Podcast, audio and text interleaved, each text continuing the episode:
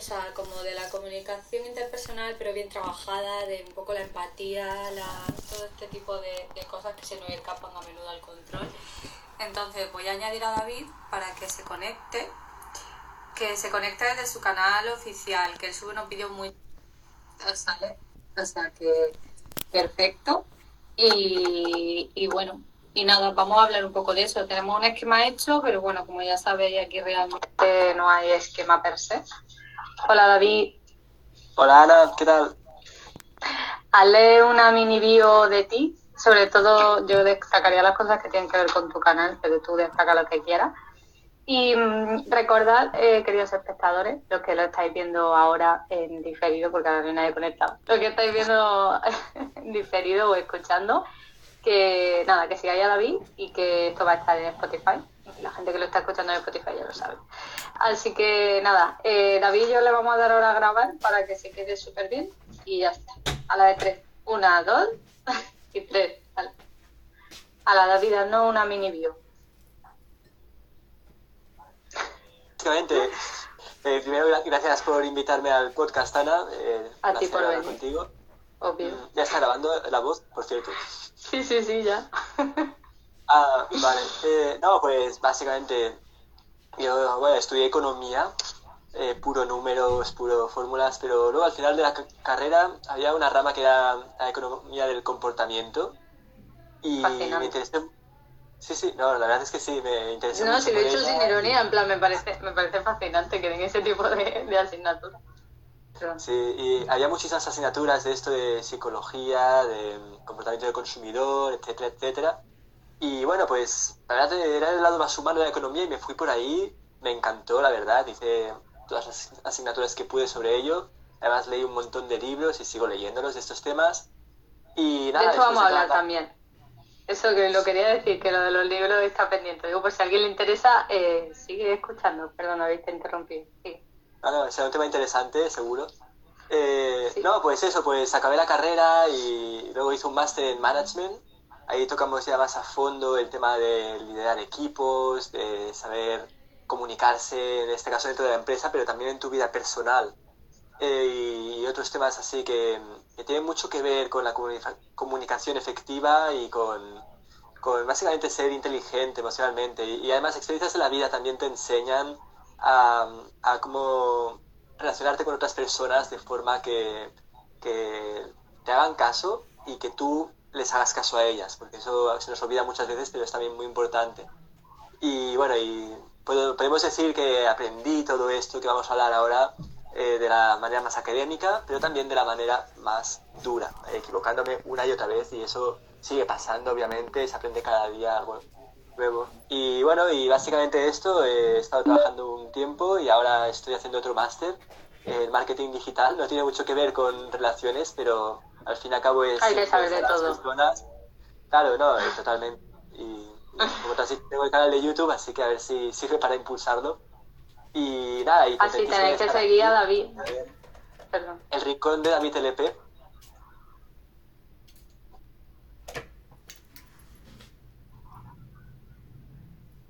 te he interrumpido es que se ha cortado. Se ha cortado. Es el rincón de David LP, quien te quiera seguir en YouTube, en Instagram. Y, y nada, que gracias por invitarme, Ana. Encantado de estar en Descarada.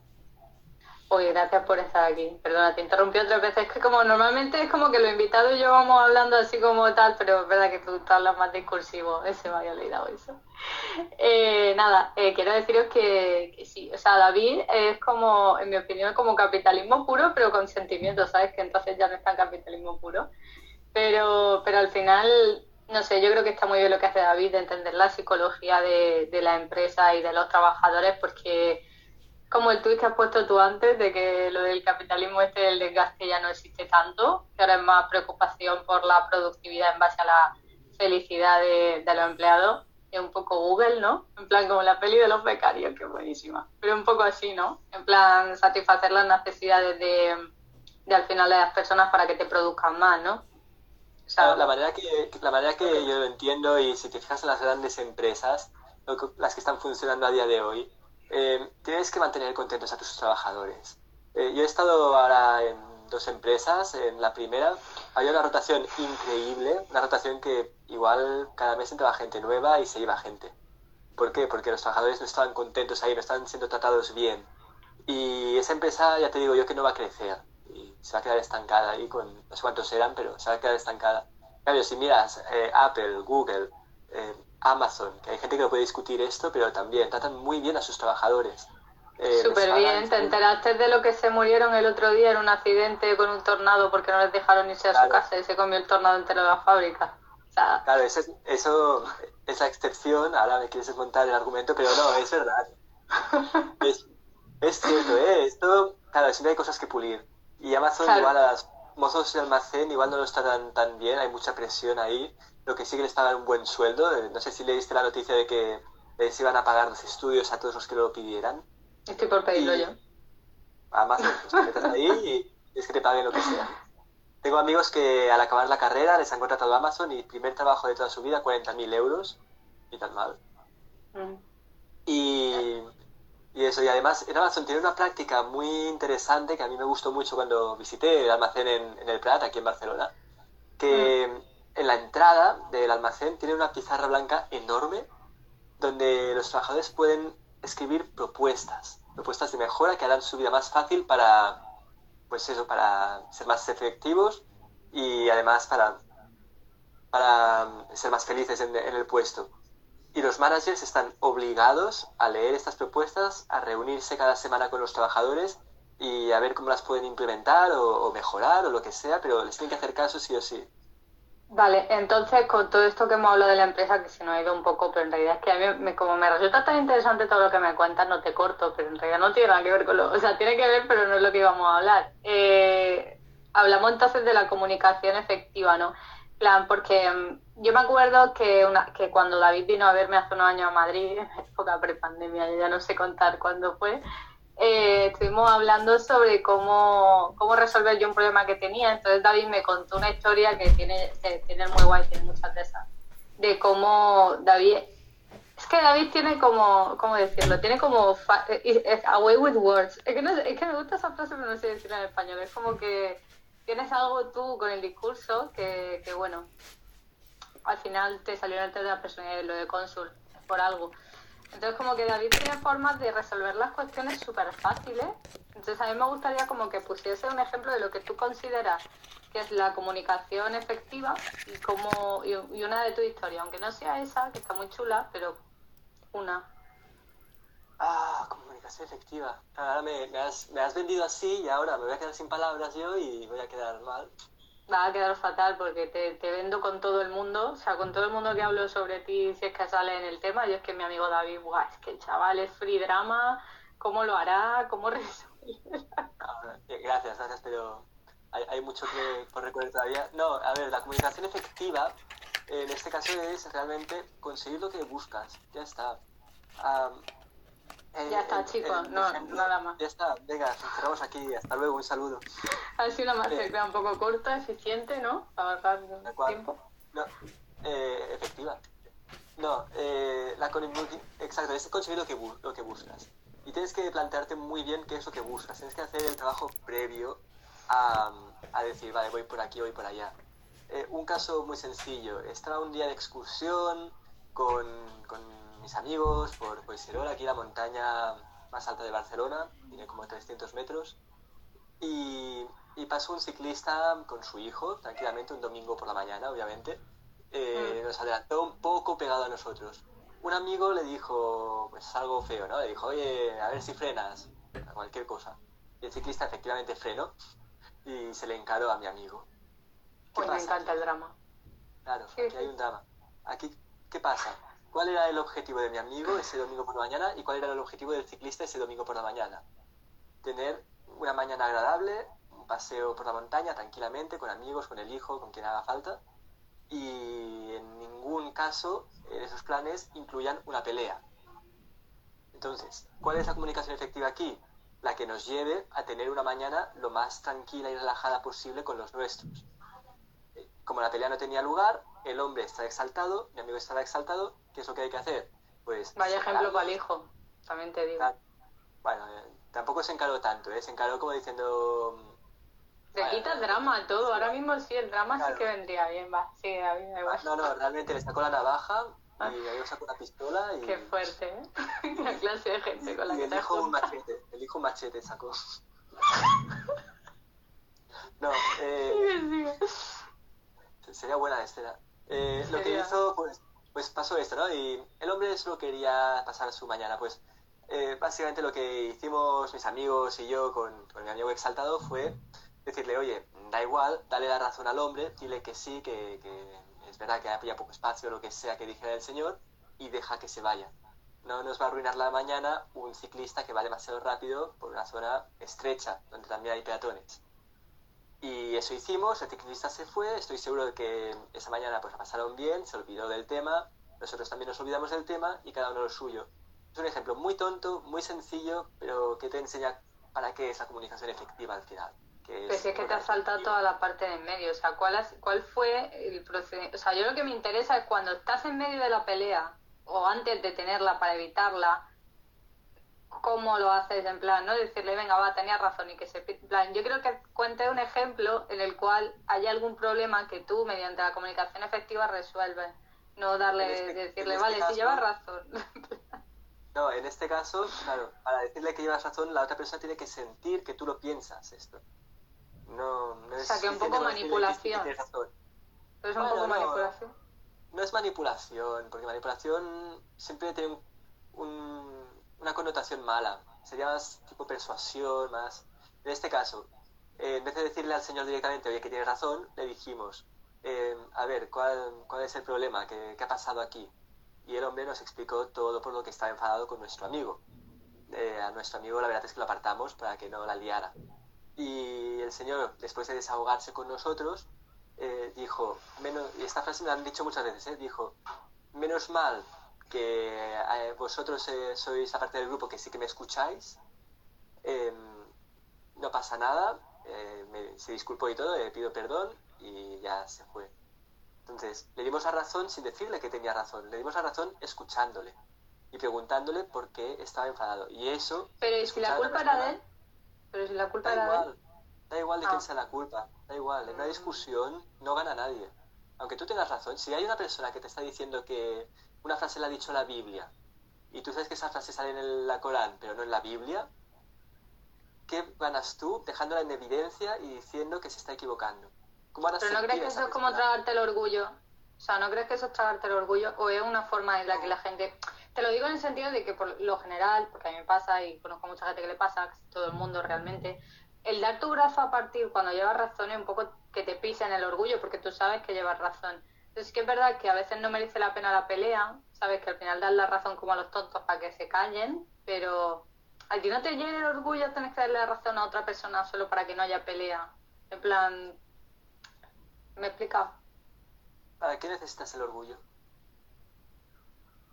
para por qué se lo va o sea es que no, no entiendo o sea es que el orgullo personal es el decir eh, tú llevas razón y la otra persona se molesta porque cree que lleva razón y por qué la otra persona no es la que cede por qué cedes tú ¿Para qué necesitas que otra persona ceda en algo sobre todo que no te, ni te va ni te viene? Como el y si que te va y te viene es que es donde yo voy y si te va y te viene Al, al final descubrirás que hay muy pocas cosas que te vayan y te vengan. Bueno, bueno, es que ya estamos entrando en un terreno súper filosófico, pero yo qué sé, te quiero decir, imagínate un ejemplo, porque es muy extremo, pero bueno. Eh, yo una vez andando por Atocha, como a las 3 de la tarde, porque iba a, a la galería, de repente vi eh, un intento de robar una cartera, ¿vale? Es, es raro porque viviendo en Madrid solo he visto ese, y a mí no me han quitado nada, pero... Eh, Barcelona, ¿eh? No he visto ninguno tampoco, así que... Mira qué raro, ¿eh? Con lo que roban en Barcelona. Acuérdate de Natalia, que le robaron el móvil. Bueno, pues eh, nada, el caso es que el pavo le fue a quitar a una pareja que parecía guiri una movida de esta, una cartera, ¿no? Entonces cogió el hombre, le cogió de la muñeca, le giró y se lo quitó. Y se pusieron los dos a gritarse. Entonces tú imagínate que te pasa eso, como que pilla a alguien que te está intentando robar la cartera. ¿Cómo, cómo, o sea, ¿Cómo te desenvuelves tú en esa situación? No, a ver, esto ya estamos pasando el término de la legalidad y ahí ya impera la ley rumana, ya te lo digo. ¿Qué ley es esa? robar, no, ni comunicación ni nada. no, está buscada. Eh, vale, te quiero poner otro ejemplo, perdón. Te quiero poner un ejemplo. Un ejemplo que, que sea legal, una conversación, por ejemplo. Vale. Tú imagínate, esto lo he visto en una serie recientemente y creo que es válido. Tú imagínate que eres amigo de alguien por un montón de tiempo, un tiempo significativo que pasa de los 15, 20 años. Y de repente eh, esa persona te hace ghosting. Porque sí, sin dar tu motivo. ¿Cómo resuelves tú el conflicto con el amigo, por ejemplo? O sea, ¿y cómo actúa la comunicación efectiva si no te contesta los mensajes? Vale, primero de todo, ¿por qué no te está contestando los mensajes? Es que esa es la pregunta. Claro. ¿Es cosa tuya? ¿Es cosa suya? Porque también tienes que pensar que no todo va a ser culpa tuya. Ahí las personas vienen y van. Y es normal. Em, puedes tener amigos que en 20 años no te hablas y luego de repente, hey, que estoy por tu ciudad, ¿cómo estás? Eh, ¿Vamos a tomar algo? Y sois tan amigos luego. Estos somos tú y yo cuando vamos a vernos, ¿no? Claro, pues por ejemplo, sin ningún problema. Y, tan amigos como el último día. Pero si te hace ghosting porque ya no te valora como amiga o porque piensa que es superior a ti o lo que sea, oye, pues igual no te interesa estar con esa persona. Igual tú valorabas de otra manera esos 20 años de amistad y realmente no los, eh, la otra persona no los veía así. En una relación igual, si tú estás con alguien que no quiere estar contigo, no vas a ser feliz tú y no vas a ser feliz a otra persona. Entonces, aquí entra el, el amor propio, el valorarte y la comunicación efectiva, lo único que puede hacer es eh, comunicarte contigo misma para decir, oye, pues igual tengo que buscar otras compañías. Y sí que te entonces, entonces, ¿tú dirías que la comunicación efectiva va muy de la mano con el amor propio? O sea, ¿crees que, claro, entonces tú piensas que para elaborar ese tipo, o sea, pregunto si tú piensas que para elaborar ese tipo de forma de comunicarte necesitas estar muy seguro de ti mismo o que a pesar, o si según tú entrenas esa forma de comunicarte puedes llegar a conseguir lo otro. Claro, porque es que para, para comunicarte bien con las personas, para la inteligencia emocional, ¿no? que también va de esto, eh, se mm. trata básicamente de no solo ser independiente tú, sino de ser interdependiente con las demás personas. ¿Qué significa esto? Que no solo tú estás bien con la persona que eres, sino que también quieres que las otras personas lleguen al máximo de su potencial, eso suena muy coaching, pero es así, y, que se desarrollen al, al máximo que, que, puedan. Entonces, cuando eres interdependiente, tú estás segura o seguro de tu persona y, quieres que las personas que te rodeen también lo estén de ellas mismas y construís juntos pues relaciones, proyectos y lo que queráis. Vale, es que yo, yo pienso que, que mm, David, si algún día no tiene trabajo y va a montar una empresa, que voy a ser yo la directora de recursos humanos, debería tratarse de coaching porque, o sea, David, la verdad que te pone, lo tanto yo creo que un libro te sale. Mejores que los de Paulo Coelho, seguro. O sea, te pones en el coaching, sí. Mira al viento y observa o algo así, tipo, en el aire está la respuesta y alguien así observando todo el rato, ¿qué habrá? Te dejo el prólogo a ti. sí, ¿no? Eh, pues hablando de libros, eh, ¿tú tienes un top 5 de libros que recomiendes? Luego, si, si eso me lo escribes por WhatsApp, que voy a poner yo los que a mí me gustan, que he buscado, que me aparecen. Eh, a veces, cuando busco cuando busco cosas, me aparece el libro. Claro, yo tengo, bueno, tengo top 5 y top 10. Eh, top 5, de hecho voy a sacar un vídeo sobre este tema, ya estoy a punto de preparar, ya está en el horno. ¿Se viene promoción? Yep, hashtag promoción, el rincón de David LP. Pues, mi top 5, mira, el, el no, te los diré en orden, porque el primero es para mí el favorito, pero el que es todo el mundo se tendría que leer eh, desde el instituto, ¿eh? yo creo que cuarto de la ESO debería ser obligatorio este libro, es cómo hacer amigos e influir sobre las personas. Se lo tengo súper pendiente desde que me lo dijiste hace dos años. Lo tengo es de los mejores libros, me lo he leído tres veces, es, una pasada. Y es muy sencillo, es muy básico, te pone ejemplos muy, muy evidentes que tú los lees y dices, ¡buah, es que tiene razón este hombre! Y se escribió en, los años 20. La gente se Eso te iba a decir, digo, ¿de cuándo se escribió? Porque es muy, muy heavy. Y que había dos versiones, ¿verdad? Me dijiste, como que había una versión que tenías la versión en inglés y luego estaba la, la traducida o algo así. Claro, yo encontré, yo encontré gratis por internet, que si queréis buscarlo, buscarlo, la versión de PDF original. ¿Qué pasa? Que escribió en los años 20 del siglo pasado. Entonces vais a ver ahí ejemplos antiguos y bastante machismo, sobre todo al final. Si una dama no quiere ofrecerte su pañuelo, no le pegues un bofetón, simplemente aleja. Exacto. Con el spray de pimienta ya basta. Obvio, ante la duda tú la viuda. Eso no lo pone, pero debería poner. No, pero tiene una. Eh, la versión original, ¿eh? La moderna no. Pero la versión original tiene una sección muy divertida de cómo ser un buen marido y cómo ser una buena esposa. Te puedes imaginar todo lo que, lo que dicen ahí. Si algún día nos casamos, no pienso llevarte la zapatilla a la puerta, David. O sea, eso no va a pasar.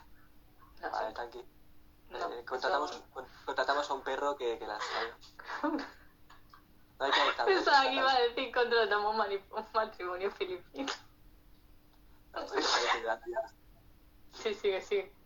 Sí. Eh, no, no, este es el primer libro que todo el mundo se tiene que leer, ¿ok? Cómo ganar amigos e influir sobre las personas. Mm. Es buenísimo. Luego, el segundo voy a poner Rompe la barrera del no, que es un libro de negociación bastante, bastante entretenido, la verdad, porque lo escribe un ex agente del FBI que, que bueno, pues negociaba con secuestradores de rehenes y claro, y, dice conceptos muy interesantes que no te esperas, porque en la escuela de negociación te enseñan unas cosas que este me dice, sí, bueno, que te enseñan está bien, ¿no? Consigue un sí, hay, hay, ciertos parámetros que tienes que valorar, no sé qué, pero es que cuando estás ahí con un secuestrador, ¿cómo vas a intentar repartir la diferencia? ¿Cómo vas a intentar, em, no sé, pues, pues negociar, oye, vale, tú te puedes quedar con la cabeza y me das el resto del cuerpo, mitad y mitad? Pues, pues no, esto no lo haces. Tú quieres a todo el rehén para ti y además meter a ese chaval en la cárcel. Mm, es básicamente lo que te explica en este libro. Quiere enseñarte a cómo comunicarte, en este caso con, con gente que te genera problemas, pero también lo enfoca bastante al mundo de la empresa y tiene muchísimos ejemplos. Y yo lo, he encontrado un libro muy bueno, yo lo leo siempre que puedo también y lo recomiendo a todo el mundo. Rompe la barrera del no. ¿Te parece mal que esté deseando que te secuestren a ver cómo te sueltan? O sea, tengo curiosidad por saber cómo te desharías tú de un secuestrador, porque estoy segura de que el secuestrador no solo te soltaría, sino que te pediría disculpas. O sea, estoy ah, segura de, que te secuestrarían y a la hora te dejarían en alguna parte y dirían, disculpe David, no debíamos haberle intentado secuestrar. Y bueno, estaría bien eso, ¿no? También hay la posibilidad de que, de que me peguen un tiro, nada más abrir la boca, pero... de, ahí, de ahí ya no, de ahí ya no. Bueno, puedes negociar con San Pedro si te dejan solo, ¿no? Es otra de negociación importante. Pues este es el segundo libro que recomiendo, Rompe la barrera del no, está muy chulo. Luego, como tercero, voy a decir uno que no me llega a acabar, pero luego digo por qué. Que es Difficult Conversations, conversaciones difíciles. Gracias por la traducción. Sí. es, sí. que hay audiencia internacional. Es un high level de... Pues, pues este ¿Qué, libro... ¿qué, ¿Qué significa? Con Conversations, ¿qué debe ser esto? Oh my god. Este, vale, Este, este libro te enseña a lidiar con, efectivamente, con conversaciones difíciles y que son bastante delicadas, ¿no? Yo qué sé, que tienes que despedir a un trabajador, ¿cómo se lo dices? Un trabajador que lleva 20 años contigo y le tienes que echar a la calle, tiene familia e hijos, ¿cómo lo haces? O tienes problemas con, con tu mejor amigo, tu mejor amiga, ¿qué le dices? Es decir, te enseña a enfrentarte a estas conversaciones y yo lo empecé a leer, eh, llegué a la mitad y dije, hasta aquí, y la aparqué. ¿Por qué? Porque estaba en una fase, y todavía lo estoy por suerte, en la que no estoy teniendo problemas, no hay conversaciones difíciles en mi vida, y leyendo este libro las estaba buscando para aplicar lo que decían. Es decir, cada libro puede aplicarse en ciertos momentos de tu vida. Este, si estás pasando por un periodo de, de relaciones difíciles que se te hacen bola y tal, os lo recomiendo. Pero si no, pues pues no sé, cómpratelo y ya guárdatelo, pero no lo, leas todavía si no lo necesitas. ¿Te has quedado...? Sí, me pensaba que iba a seguir, para una vez que no interrumpo, y estaba esperando, digo, te voy a interrumpir otra vez. sí que sí, te quedan dos, ¿no? Quedan dos libros. Ahora, claro, es que escoger dos más. Pues ¿El favorito ya lo has dicho? El, primero era el favorito. He, ah, ido totalmente en contra del clickbait. He ido primero ah, favorito y luego ya. Pues yo me quedo esperando, digo, a ver cuál sería, porque sé, siempre lo recomiendas, pero no sé si era el favorito, me entero muy bien. es mi favorito de toda la vida. Pero ahora, vale, voy a decir uno un poco más denso, pero que está chulo también, es eh, Thinking Fast and Slow, lo traduzco, pensar rápido, pensar despacio.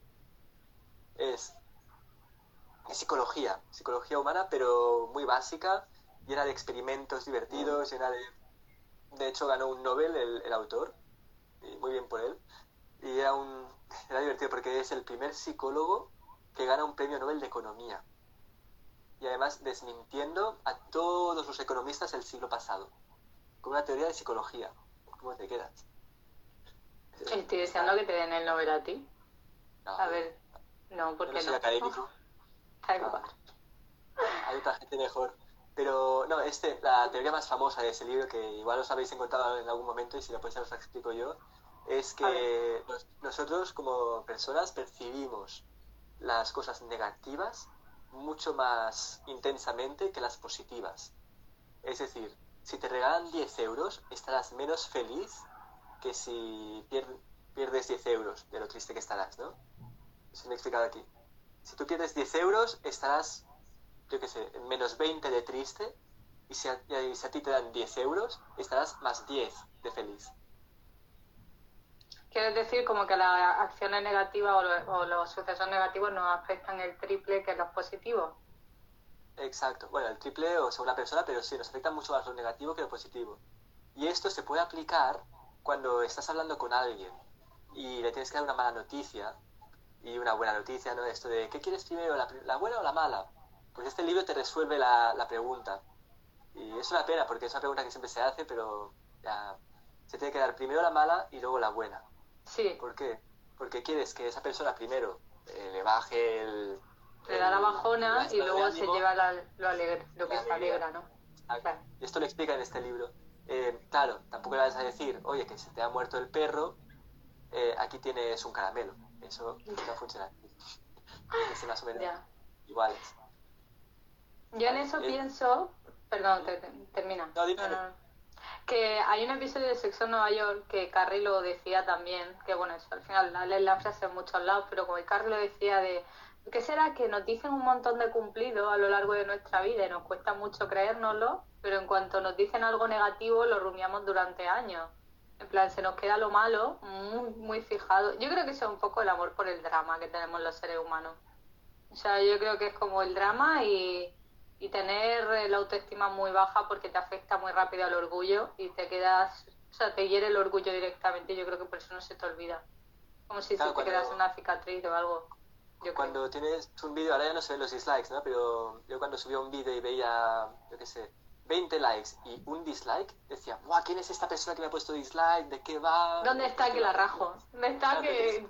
Tienes 20 likes ahí, oye, céntrate en tus likes, hay 20 personas que te apoyan, ¿por qué te centras en este, no? Pues esto tiene algo que ver con la evolución del ser humano y es muy interesante porque, claro, nosotros hemos evolucionado como sociedad, solo hay que ver el entorno como está, pero nuestro cerebro sigue igual que hace años y años, que hace miles de años, ¿no? Entonces, cuando era la edad eh, primitiva, siempre huíamos del peligro, siempre huíamos de, de, los depredadores, de cualquier cosa negativa, ¿no? De las otras tribus que te querían matar, lo que fuera y nuestro cerebro está diseñado para evitar problemas. En este caso, cuando el cerebro detecta un problema, te alerta mucho más que cuando recibe algo positivo. Y esto es básicamente el por qué nos gusta tanto el drama y nos atrae tanto, eh, fíjate, las series de asesinatos nos gustan más que las series de familias felices por Navidad. que eso es indejable. Eso... Aparte que es un tostón, ¿no? Es que nadie se lo cree, o sea, nadie es tan feliz, es que es imposible. O sea, todas las familias son disfuncionales en alguna forma. mira Model Family, es un ejemplo perfecto. Yo creo. gran serie, muy recomendable. es muy buena. Me encanta, me encanta, me encanta Sofía Vergara en esa serie, Gloria. Es buenísima, esta Gloria y Cam son los mejores, o sea, son los únicos personajes junto a Hailey que me gustan. Bueno, Lily también, ¿eh? pero el resto, están colgados. Bueno, Claire también. ¿Y cuál es el último libro? Último libro, último libro. A ver, ¿cuál pongo? Tiene que ser uno muy bueno, ¿eh? Luego pásame la lista, que voy a hacer yo una lista para Instagram, para ponerla en la story, que la gente la ah, vea. Claro, claro. Mira, no te voy a dar un libro, voy a dar un autor. Dale. John Maxwell, porque es que ha escrito como 80 libros de lo mismo. Su libro estrella yo no me lo he leído todavía, lo tengo pendiente, que son las 23 leyes irrefutables del liderazgo, algo así pero el que sí que me he leído es Líder de 360 grados, que de hecho me ha venido muy bien y lo recomiendo a todos los que estemos empezando a trabajar ahora y que aspiremos a crecer dentro de una empresa. Mira, esto a Alfonso le interesaría, pero no está conectado. Bueno, ya luego se lo pasas.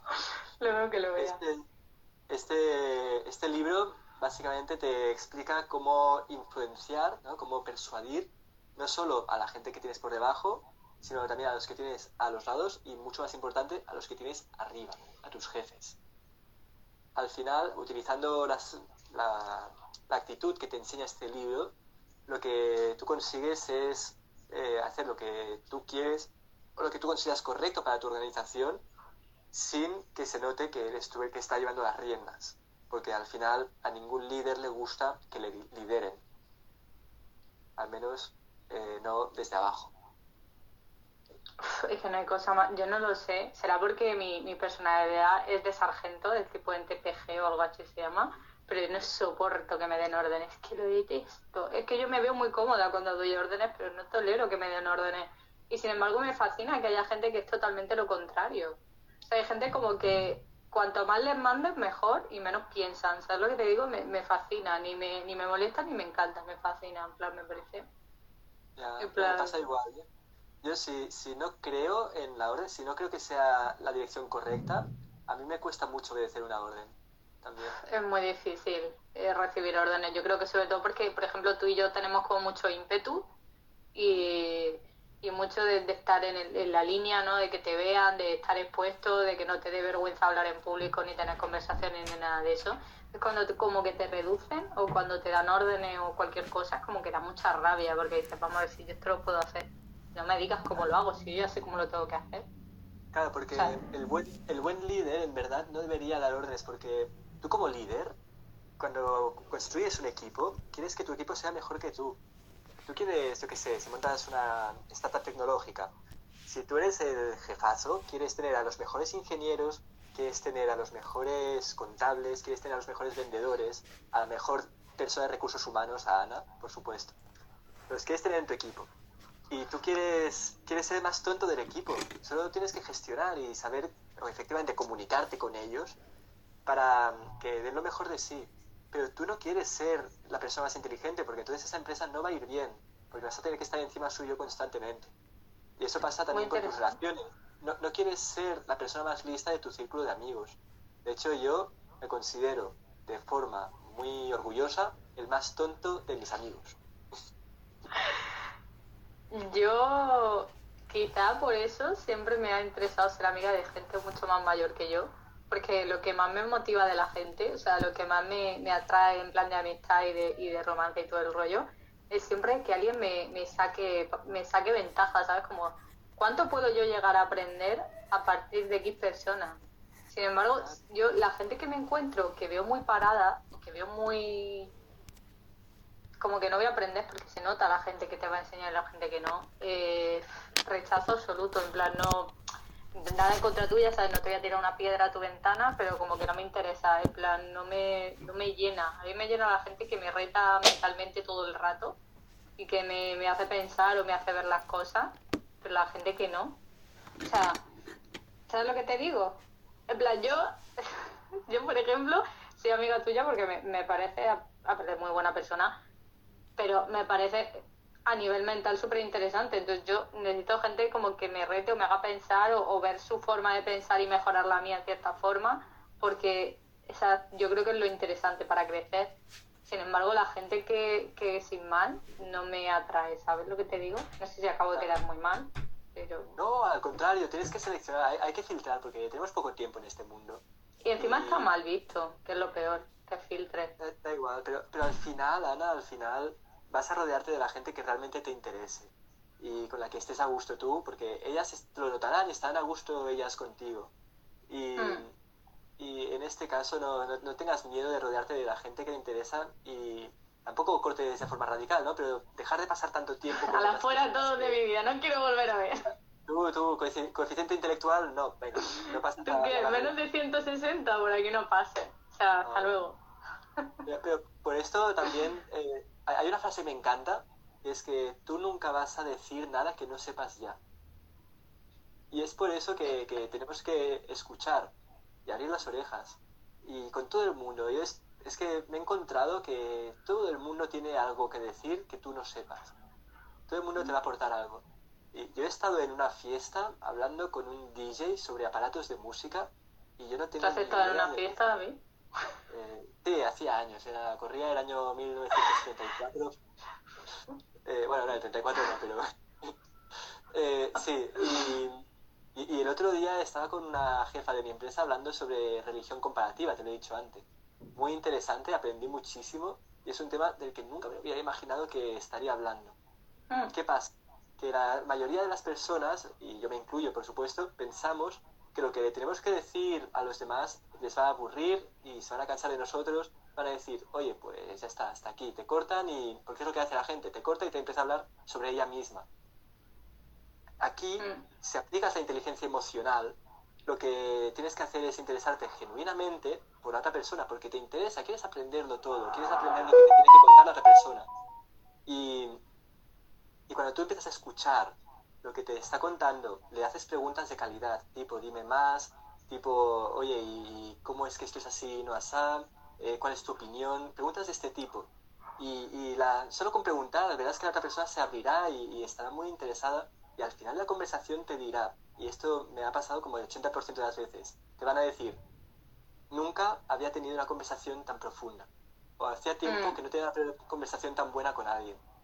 Y esto está muy bien, te hace sentir bien. Y además que has aprendido todo eso, eh, acabas en, un high note. Y esto te hará ser también el alma de las fiestas, porque la gente borracha le encanta hablar de ella misma. Uf, le encanta.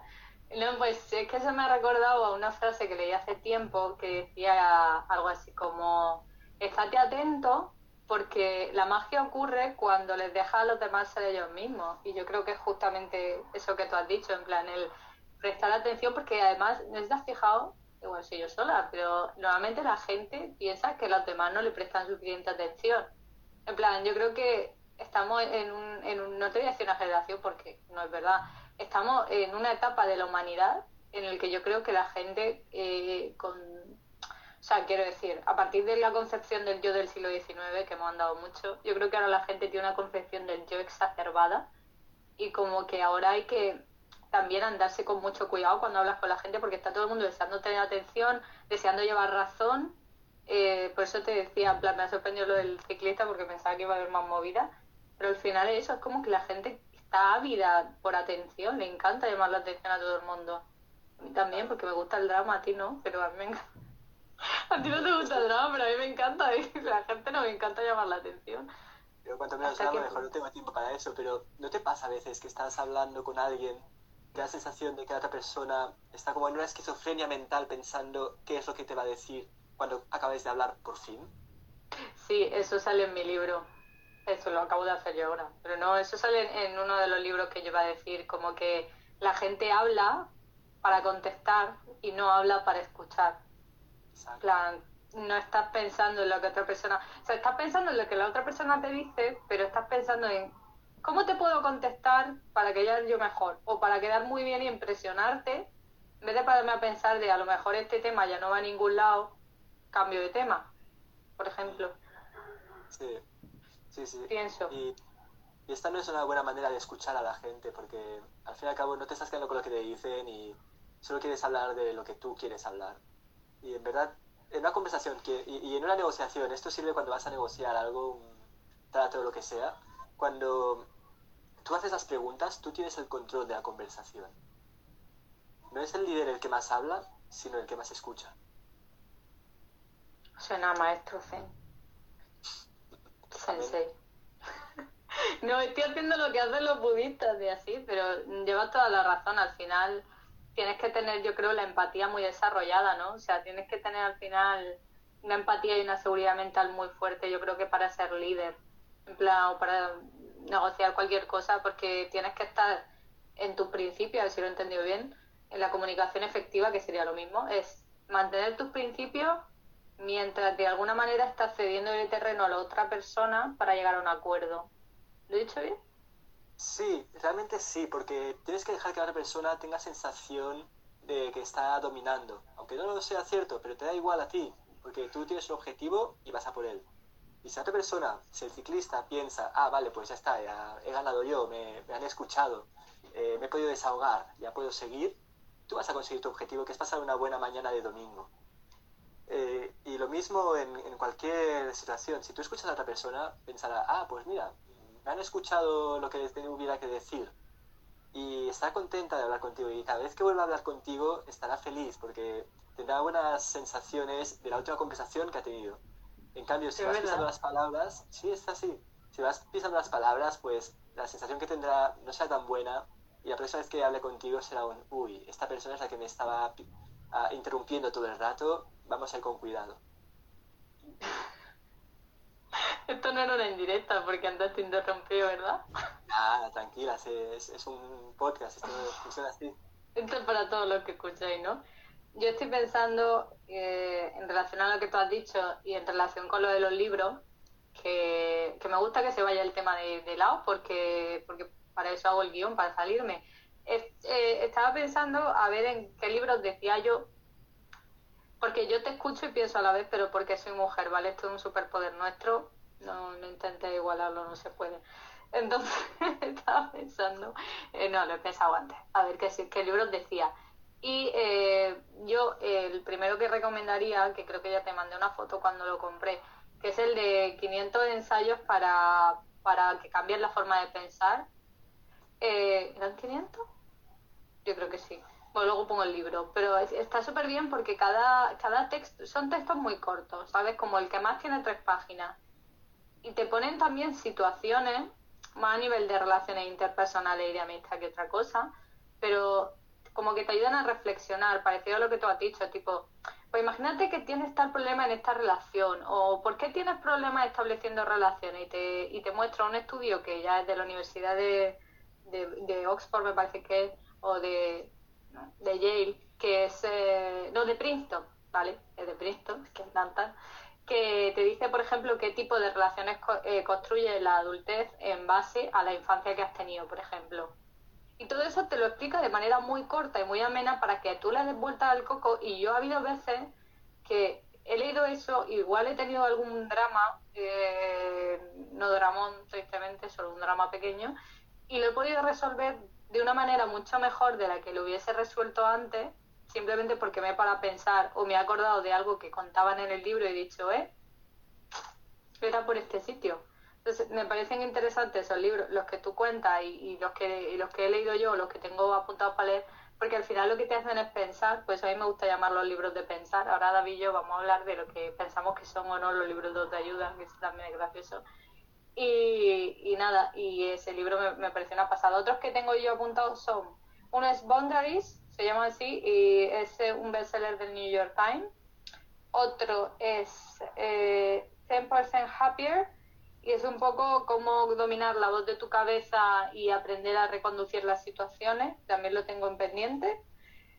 Tengo otro que se llama The Power of the Other, que es exactamente lo que David ha dicho, es como empezar viendo el efecto que causa en los demás para aprender a, conducir las situaciones. y otro, sí, pues es muy posible que te suene. Y otro es, bueno, no tiene mucho que ver con la comunicación afectiva, pero yo creo que también te sirve, es It Didn't Start With You, que es un poco que te enseña cómo el trauma familiar guía tus acciones de adulto. Me parece una pasada de libro, la verdad. de así, esto es lo que ha pasado, por eso es así. En plan, ve terapia. Pero bueno, yo creo que que hay libros que, que, están muy bien y que no son autoayuda, aunque algunos la rozan porque aparte de la terapia, que es muy necesario, y aquí recomiendo, eh, porque yo la, yo estoy yendo a terapia y, va muy bien, creo que esos libros están bien también para reflexionar en tu casa, porque al menos que seas millonario, es posible que tengas para ir a terapia todas las semanas, es que es imposible, o sea, es muy caro el psicólogo, eh, no puede ser. Entonces los libros estos, lejos de sustituir a una consulta, sí que te hacen pensar y reflexionar y yo creo que es como tarea para casa tipo como los cuadernos rubios que te ponían de pequeño para que practicases caligrafía en verano, pero con ganas, o sea, queriendo de verdad leértelo. Y creo que... Sí, yo, no los conozco, no, me he leído ninguno de esos que has dicho, pero veo la dirección por la que van y si lo sabes, primero te tienes que asegurar de que sabes quién es el autor, que es una persona que es al 100% capacitada, ¿no? Pues psicólogos, gente con mucha experiencia en en la psicología, en la negociación, en las relaciones entre personas. Y tercero, que no sea un vendehumos, porque hay mucho vendehumos ahí fuera escribiendo mm. autoayuda. Em, por ejemplo, yo, un día tuve un libro de autoayuda, de autoayuda 100%, que era, ¿cómo se llamaba? Alex Rovira, una cosa así, no me acuerdo, creo que es famoso de hecho. ¿Ah, sí? Sí, y no sé, lo empecé a leer y lo vi todo muy superficial. Y ese es el problema que tiene autoayuda. El mensaje no está mal, sé feliz. Pues sí, ¿quién no quiere ser feliz? Bebe agua, deporte, come sano y ya estaría. Se hacía el trauma, con eso se cura. Vive solo de nutrición. Una página, come sano, es una página fin. Tienes que comer lechuga, tomate, rape y vamos, y si con eso no estás más fuerte que un roble a nivel mental, yo ya no sé qué recomendarte, sinceramente. A, terapia, a terapia. Obvio. Pero ese es el problema con los libros de autoayuda, que no profundizan lo suficiente y, al final estás gastando una pasta, te estás, estás invirtiendo, no son baratos estos libros y, y no te están sirviendo de la ayuda que te podrían servir cualquier otro libro mucho más potente. Entonces, yo tengo, a mí me chirría bastante la autoayuda, me chirrían bastante los coach de estos de vende humos, luego hay coach que sí que valen la pena, pero tienes que saber encontrarlos. Claro, pero... Sí, sí, sí. sí. No, no, sí. Ah, no, y decía esto, que, que, que, mejor vale, más vale la pena comprarte libros que realmente te van a servir y rodearte de gente que realmente te va a ayudar, que no empezar a leer autoayuda, eh, sentirte empoderado o empoderada y en verdad es no, no, cambiar nada y pensar que toda la culpa es el exterior, que al final es lo que te dice la autoayuda. Sí, no, yo, yo, leído, yo tengo libros de pensar, ocupan un sexto de mi librería, pero tampoco tengo muchos libros porque es una época en la que solo leía digital, pero los cuatro o cinco libros que tengo no son autoayuda, son de pensar, pero uno de ellos sí es de autoayuda, me lo compré hace años mucho, hace, pues empecé la carrera de siete, qué vieja soy. Pues hace siete años, cuando yo era ingenua y feliz, eh, tuve una época de mucha bajona porque yo, yo tengo depresión y, llevo teniendo depresión años sin saberlo, sin que me lo diagnostique nadie. Y me la compré porque estaba en una época en la que estaba de bajona y, me ayudó. O sea, es un libro muy chorra eh, que dibujó la autora de Moderna de Pueblo, pero no es suyo, es de otra autora, y estaba muy bien en el sentido de que era con dibujos, era entretenido, te animaba, o sea, no te creas, lo que pasa es que ese efecto que yo tuve de, animarme, de realmente me creía lo que decía, eh, que era un poco lo que hemos hablado, comer sano, te venía un personaje que era el coach, que era, que era el que te decía que comieras sano y te recomendaba ejercicio super basic, y luego había otra que era, que era como la de la autoestima, bueno, una risa. Eh, pero el caso es que ese libro como que te da una sensación de seguridad, yo creo que muchos libros de esos lo tienen, que te dura como unas semanas. Yo conté dos. A las dos semanas yo estaba otra vez de bajona, porque sí que es verdad que no realmente no te ayuda a hacer nada. Entonces a mí me parece graciosa la paradoja del libro de autoayuda, que en realidad no ayuda. ¿Sabes? Entonces yo cuando he comprado libros de este tipo, de leer y reflexionar, eh, me paro mucho a, a ver reviews, ¿sabes? En plan, de gente que lo haya comprado, los comentarios que dejan. Yo he oído otros libros que me quería haber comprado y al buscarlo en Amazon he visto, porque me gusta leer las reseñas, entonces no es que compre en Amazon, pero las reseñas están bien. Y he visto reseñas y he dicho, uff, no creas, ¿eh? porque todas coincidían en, este libro realmente parece autoayuda, o este libro realmente es la historia de la persona que lo ha escrito, pero no te enseña nada. Y cuando ves como 50 comentarios iguales, dices, pues no, o sea, esa es mi forma de saber. Ah, cuando, antes de comprar un libro de autoayuda tienes que plantearte cuál es tu problema que quieres resolver. Y, normalmente estos problemas son estructurales. Yo mismo tenía problemas para comunicarme antes, ya lo he dicho al principio. Y tú lo que quieres resolver es algo que está dentro de ti, algo estructural. No necesitas sentirte bien, ¿no? No necesitas un chute de autoestima. No, no, no. Siempre viene bien. Pero siempre viene bien durante un rato, es, es lo que hemos dicho antes, ¿no? Luego va, haces el bajón otra vez. Lo que quieres es cambiar tu mentalidad y tu manera de ver la vida. Hay un libro que me he olvidado y, está muerto el autor, pero que me disculpe desde donde esté, que es Los siete hábitos de la gente altamente efectiva. Ah, yo se lo he visto. O sea, no lo he leído, pero sí. que te puedes leer, pero mejor Lo he visto, lo he visto. Y, y en este libro te hablan de los siete pasos que tienes que dar para cambiar de paradigma. Y el cambio de paradigma va de mirar solo a tu propio ombligo a siendo tú una persona completa, mirar al ombligo de los demás e intentar ayudarles, como te he dicho también al principio.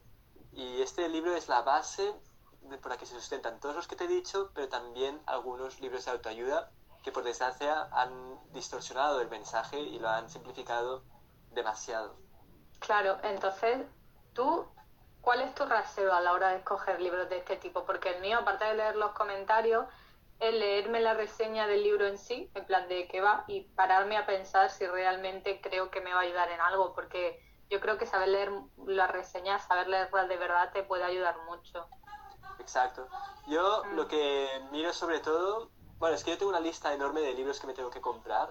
Yo también tengo 80 libros en cola. a mí no me llega ni el dinero ni el tiempo. Muchos, son muchos, luego ahí tirados. No, eh, tengo esta lista y son todos libros de gente que me los ha recomendado, y ya sea profesores, compañeros a los que admiro y aprecio, de clase, del trabajo, etcétera, o incluso algún youtuber de referencia al que sigas y que tengas confianza.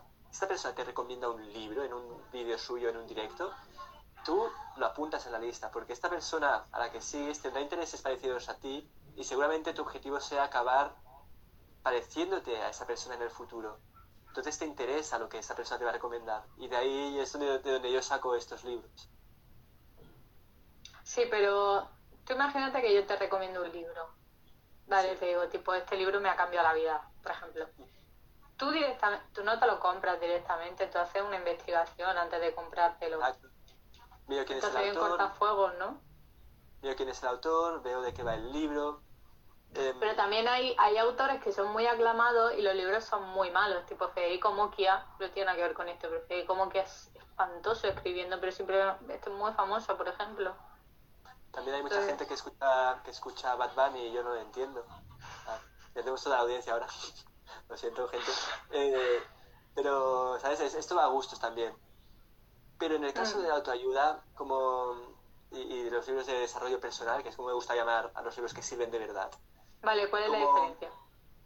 Bueno, el desarrollo personal es que cambia el paradigma dentro de ti y la autoayuda es simplemente que te dice, ánimos, chaval, tú puedes. Go with the flow. Exacto. Eh, pues, pues eso, eh, los libros de desarrollo personal, eh, cuando te los recomienda alguien que está donde tú quieres estar, al final te, tiene una especie de autoridad, ¿no? de decir, vale,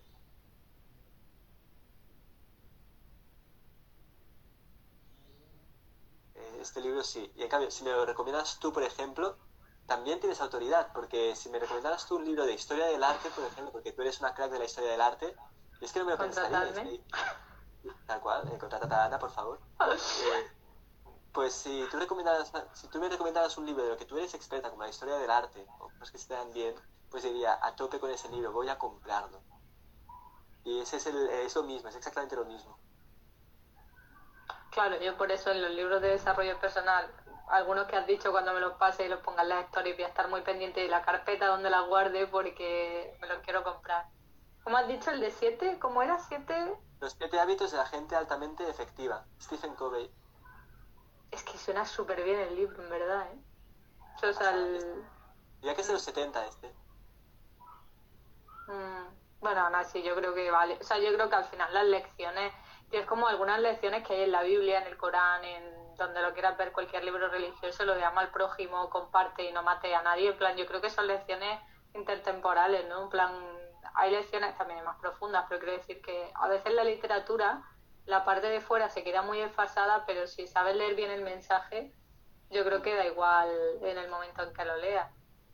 También un poco también abierta la mente, ¿no? A la hora de, leer este tipo de, de cosas, ¿no?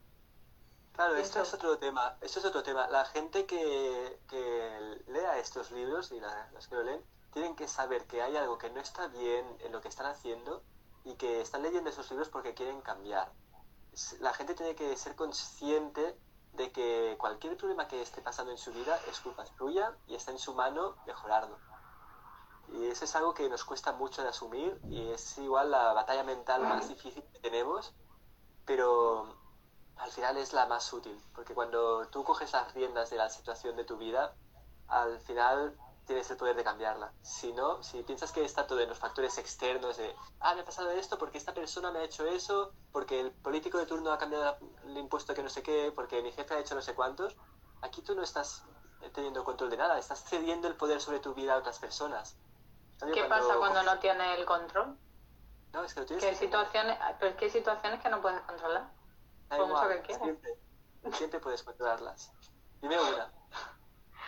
Sé que sé, tío, si alguien te deja de hablar de pronto y no te contesta ningún mensaje, ¿qué poder tienes? El poder que tienes es cómo te sientes tú respecto a esa persona, ya te lo he dicho. Entonces el poder lo tienes tú sobre ti mismo, no sobre la situación. Exacto, no dejes que la situación te afecte. No dejes que la situación afecte a tu ánimo. Si esa persona te ha dejado de hablar, es porque igual no te valoraba tanto como amiga e igual Pero, no se merece ¿y si te despiden? Pero ¿y si te despiden? Tú no tienes el control, o sea, tú no puedes decidir que no te despidan. Ellos se lo pierden. Encontrarás un sitio mejor. Es que tú tienes la autoestima aquí. O sea, está tan alta que no llega a la... Pero yo te digo para la gente que no sabe, en plan... Yo creo que la mayoría de las personas cuando nos pasa algo malo, o sea, yo quiero ser como tú, se, lo he dicho a mi psicóloga, te digo, yo quiero ser como David. Eh, cuando a mí me pasa algo malo, no busco soluciones, me hundo. O sea, necesito estar hundida un rato. O sea, necesito sentirme lo peor del mundo para después ya pararme a pensar, pues a ver cómo lo cambio. Pero la reacción primera no es, ¿cómo voy a solucionar este problema? No es, se me ha caído el mundo encima. Claro, es normal, es totalmente normal. por ejemplo, cuando yo estaba en el primer trabajo, los últimos meses estaba amargado yo porque cobraba muy poco, no veía a nadie porque era todo teletrabajo y me sentía fatal. Y, y no, diré depresión porque depresión es una palabra muy grande, pero eh, estaba de bajón. Y.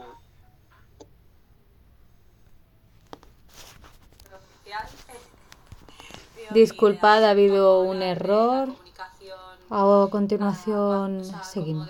Y, y te lo tienes que permitir, tienes que permitir estarte mal pero también a la vez tienes que detectar, oye, estoy mal, ¿qué es lo que me está causando estar mal? ¿Y qué puedo hacer yo para mejorar esa situación? En ese caso, pues será buscar otro trabajo, facilísimo. Hay situaciones más complicadas, obviamente, pero es eso, ¿no? Es, vale, eh, ¿cómo, ¿cuál es la situación? ¿Qué es lo que me provoca estar así? Porque al fin y al cabo cualquier situación está dentro de ti y es cómo te sientes tú. ¿Y qué puedo hacer yo para cambiarla? No, sí, llevas toda la razón. Lo que pasa es que me parece. Una cosa que me da mi rabia de leer este tipo de libros, que lo único que me molesta, es que luego no es tan fácil, ¿sabes? Como ver un tutorial de cómo dibujar un caballo y ponerte a dibujar tú el caballo y el caballo, pues ser un caballo porque tú lo ves, pero no, no, no luce, ¿sabes? Dices, ¿qué estás haciendo mal? Hay algo ahí que no tenía sale. Cuatro, patas, sino tres, que me ha dejado una. Yo creo que no tenía, no tenía nada aquí en la cara y ahora tiene lo de los pulpos, ¿sabes? Tiene tentáculos. No sé, a mí me, es lo único que me da especial rabia. A ver, también al final las relaciones interpersonales son una habilidad y es muy difícil. La inteligencia emocional, la comunicación efectiva, no sé, yo creo que mucha terapia y mucho libro y mucho mucha práctica sobre todo, ¿no? Mucho, sí, ensayo de error, como tú dices. Es que parece que, que sales solo, pero realmente tú sales solo, o sea, las relaciones interpersonales son complejas. yo, por ejemplo, te pongo otro ejemplo de, de una... Eh, lo siento, estoy en casa de mi abuela. Sí. Eh, eh, yo, por ejemplo, estuve haciendo el trabajo final de máster y desde aquí pido disculpas a todos mis compañeros y ahora te digo por qué. Em, el primer máster, ¿vale? Esto sería 2018-2019, no hace mucho. Y les hice la vida imposible porque no estaba de acuerdo con algunas cosas de las que me decían. Con la mayoría sí, pero había algunas que no. Y yo las discutía, las peleaba, y al final ellos resultaron tener razón en lo que decían. Pero ese no era el tema. No les hice sentir bien, no estuvieron a gusto trabajando conmigo, y es normal. Y y esto es algo de lo que aprendí mucho, porque el último día de todos, una compañera del trabajo me dijo, oye David, sabes que todo esto que nos dices eh, no está mal porque está bien que lo digas, pero lo puedes decir de manera agradable y constructiva. Y eso me cambió el paradigma también. Eh, Suena a mí. Son detalles así pequeños que igual en el momento piensas, jo, ¿cómo me puede decir esto a la cara, no? Pero a la que reflexionas un poco y piensas, dices, ah, pues tenía razón esta persona, y te cambia, te cambia para siempre. Ya, yo eso es una cosa que, que trabajo, trato de trabajar, porque yo cuando, cuando me enfado, soy lo peor. O sea, algunas crueldades, o sea, te puede destrozar la vida en un minuto. ¿eh? O sea, es una habilidad de supervillano que no debería utilizar. En plan, soy muy cruel. O sea, soy muy cruel discutiendo. Y eso es lo peor porque cuando discutes con una persona, en plan, cuando tiene una inconveniencia, que también lo pone uno en el libro que yo me he leído, la gente al final, y también tú lo has dicho, se queda en cómo lo has hecho sentir tú. O sea, la gente a lo mejor, no, porque a mí me pasa también, tú igual no te acuerdas exactamente por qué fue la pelea, que a mí sí, porque yo tengo mucha memoria, pero la gente normalmente no se acuerda, y te acuerdas más de cómo te sentó X comentario. En plan, lo que más recuerda es, no recuerdo qué me dijo, pero ese momento es que, vamos, te mataba, y, se te queda ahí como el mini rencor, yo, porque yo creo que la gente acumula mini rencores, o sea, puede ser rencores grandes, pero como que se te queda una espina, ¿sabes? Como que le hace a alguien una cruz y, y ya, y yo creo que es muy, es muy difícil controlar eh, el temperamento cuando tienes pelea. O cuando crees que llevas razón y tú ves súper obvio que llevas razón, y como, te pasaría a ti en el trabajo ese, que tú ves súper obvio que llevas razón y, no te la daban y tú te, te enfadabas un montón porque decías, vamos a ver si tengo razón, ¿cómo eres capaz de no ver que tengo razón? Sí, es obvio. ¿No? En plan, que es lo difícil de controlar eso. Cuando, cuando te ataquen así y cuando tú también ataques a otra persona así, piensa que eh, los ataques que, que estén, que, la gente lanzamos hacia otra persona son un reflejo de cómo nos sentimos nosotros por dentro. Sí, eso es como la teoría de los espejos. Igual que la teoría de los espejos. Entonces, antes de atacar a otra persona, piensa, joder, le, estoy diciendo esto porque realmente lo pienso o porque me siento mal por dentro. Y cuando otra persona te ataque a ti, tienes que entenderla. No te está atacando por nada personal, te está atacando porque esa persona no se siente bien en ese momento y en vez de discutirle, dale un abrazo y, y dar amigas. Es fascinante, yo me quedaría escuchándote ahora. Vamos, vamos a hacer una conclusión, pero antes de la conclusión, eh, quiero, quiero hacer un mini recap de por qué crees tú que hay tanto hate. Yo te no sé qué vi en Twitter que dije, se lo voy a decir a David en el podcast, no sé si me acuerdo. Pero era algo de eso, es como en plan, la gente que todo el rato critica todo, que es como en plan, que yo he sido así. Es como, Blanca, cállate ya, si a nadie le interesa. todos, hemos sido así alguna vez. ¿eh? tenías que ver mi Twitter en, en 2017, por ahí, cuando todo el tema de Cataluña, independencia y tal, pues era heavy. En Brighton, ¿te acuerdas con María? Madre mía, buen show que nos marcábamos. No, pues el hate, el hate es muy interesante. Yo creo que, que el hate viene de una falta de atención que tenemos, porque necesitamos atención todo el rato ya hemos dicho antes que lo negativo llama más la atención que lo positivo, así que estamos constantemente intentando resaltar ¿no? Eh, eh, sobre el resto y encontramos eh, con los peros, con lo, llegando a contrariar a la gente, insultando incluso, que se nos hace más caso que no diciendo cosas bonitas.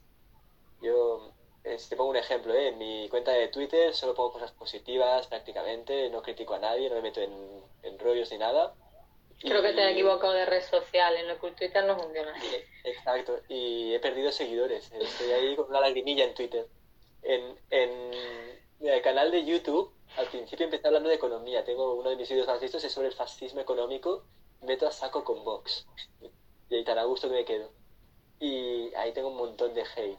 En cambio, en vídeos sobre escuelas de negocios, sobre encontrar trabajo más constructivos, más positivos, ahí apenas tengo atención. ¿Por qué? Pues porque en, parte por esto, porque la gente busca la polémica, busca lo negativo, busca atacar. Y esto viene de nuestro instinto primitivo, ¿eh? De nuevo saco el tema, pero antes, cuando veíamos una amenaza, una tribu que se acercaba, lo primero que hacíamos era coger las armas y atacar. Y más fácil, cuando hay una pelea en la calle todo el mundo mira, o sea, no te tienes que ir para atrás. O sea, hay gente pegándose en la calle y lo último que van a hacer los demás es meterse a separar plan, se quedan mirando, tipo, a ver quién mata a quién, ¿sabes? Es súper... Incluso, dirán que sin sangre no hay pelea y animarán a la gente a pegarse más fuerte. Sí, sí, totalmente. Pero es esto, ¿sabes? Que, que buscamos atención como sea, la negatividad eh, se arraiga más a nosotros. Y esto es un truco que, que, os voy a decir ahora, un truco cuando estéis hablando con alguien. Si le vais a pedir algo, pedírselo de manera que te conteste que no. Porque nos sentimos más cómodos diciendo que no que diciendo que sí. Por ejemplo, estás vendiendo ONGs por la calle. No digas, tienes un minuto. Pregunta, ¿te molesto si te paro un momento? Y ya veréis como, como la otra persona te dirá, ah, no, no molestas. O, ah, no, no tengo un minuto. Pero pocas veces te dirán un sí. Entonces, por ejemplo, tú, eh, imagínate, quieres quedar con alguien y tú dices... ¿En plan una cita? Sí, por ejemplo. Eh, o un amigo, da igual, el caso es quedar, o alguien con quien quieres quedar pero que no queda muy a menudo, entonces pues quieres, ¿no?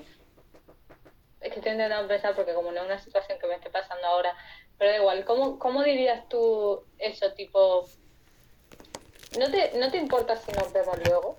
No, pero es que suena que te está haciendo un favor. No, esta sería un poco, un poco rara. No, pero pon que, vale, pon que es una cita, ¿vale? Y estás hablando con una persona con la que no habías hablado mucho y tal, o alguien de Tinder que no has conocido en tu vida. Pues en vez de decirle quedamos, dile, eh, ¿sería demasiado descabellado si te digo de quedar? Tío. Sería demasiado loco decir de quedar, una cosa así, yo, yo no lo digo, eh, la verdad. Que, pero descabellado. Esto es más descabellado, vale, es el lenguaje del siglo III ¿Os importaría vuestra merced venir conmigo a la taberna a tomar unos tragos?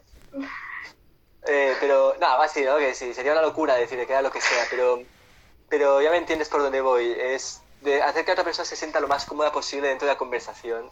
Y, y en control, ¿no? Es que diga que no.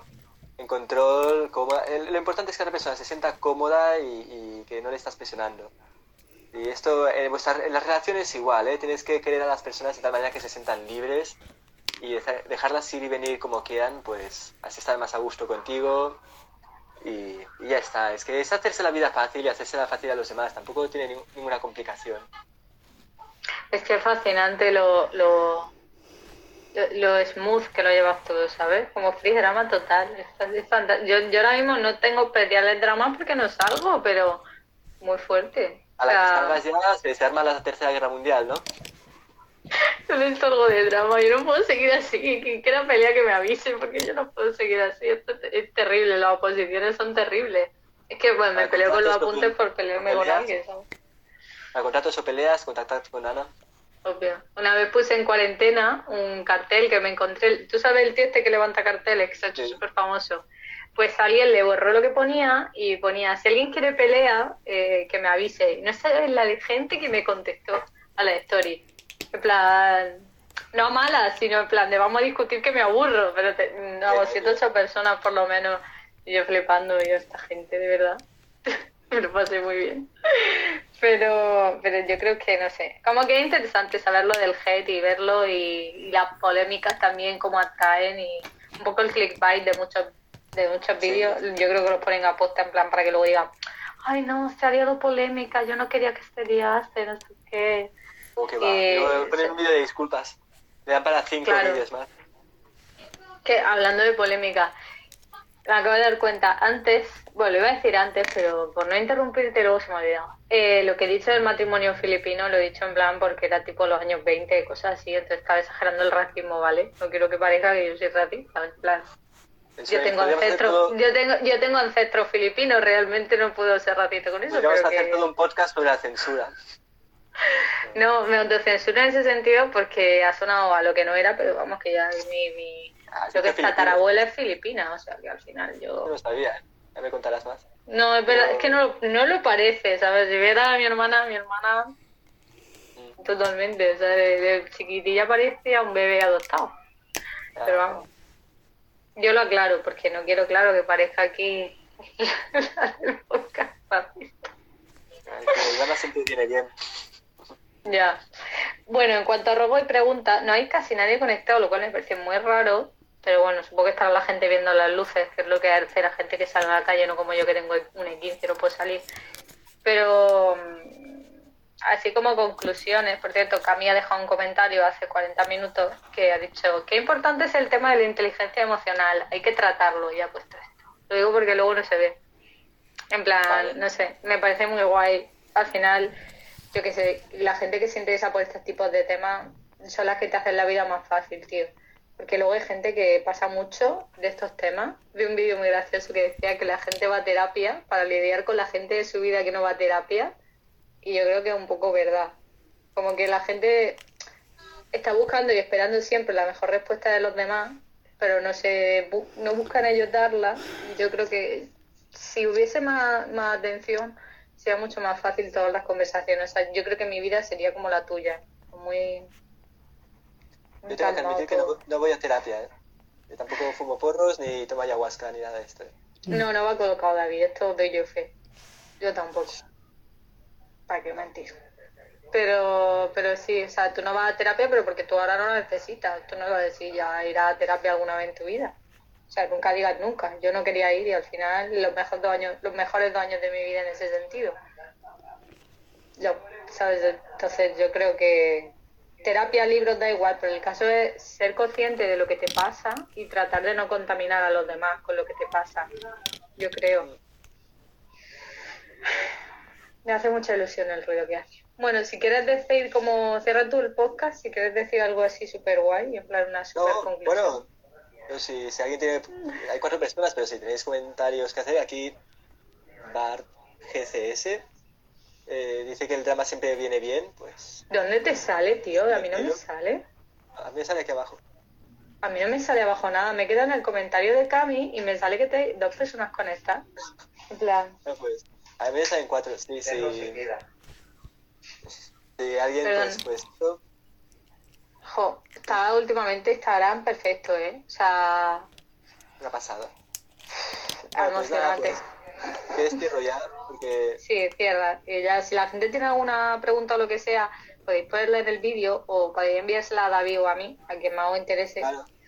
Y nada, ya dejaré yo los libros luego colgados en una carpeta. Tengo una carpeta que pone libros, pues ahí estarán las recomendaciones de David. Perfecto. Y las mías. Y os podéis suscribir a mi canal si queréis también, el Rincón de David LP. Eso, eso es, sí, o sea, eso es obligatorio. Yo no cobro por los podcasts, pero... Suscribiros que no pues, cuesta. Pues Ana, ha sido un placer enorme estar aquí, ha sido muy interesante la conversación y estos temas dan para podcast y podcast y muchísimo más, podemos ver muchos más ejemplos y, y nada, que si algún día retomo el podcast en el canal, pues estás invitadísima, podemos hablar de lo que te apetezca. Y nada, que muchas gracias por estar aquí, muchas gracias a los que os habéis conectado y a los que lo veáis en diferido, pues también un saludo a todos. Y nada, pues que gracias y un abrazo muy grande, Ana. me encanta, me encantan nuestras conversaciones. Bueno, pues yo cierro y, y, nada, he quedado con todo lo que hemos dicho, pero mmm, con que os quedéis como en tres o cuatro lecciones así súper importantes me parece, me parecen buenas ideas, todos highlights de David. O sea que, pero bueno, os dejo aquí, os dejo aquí y ya no, nos vemos en otro momento.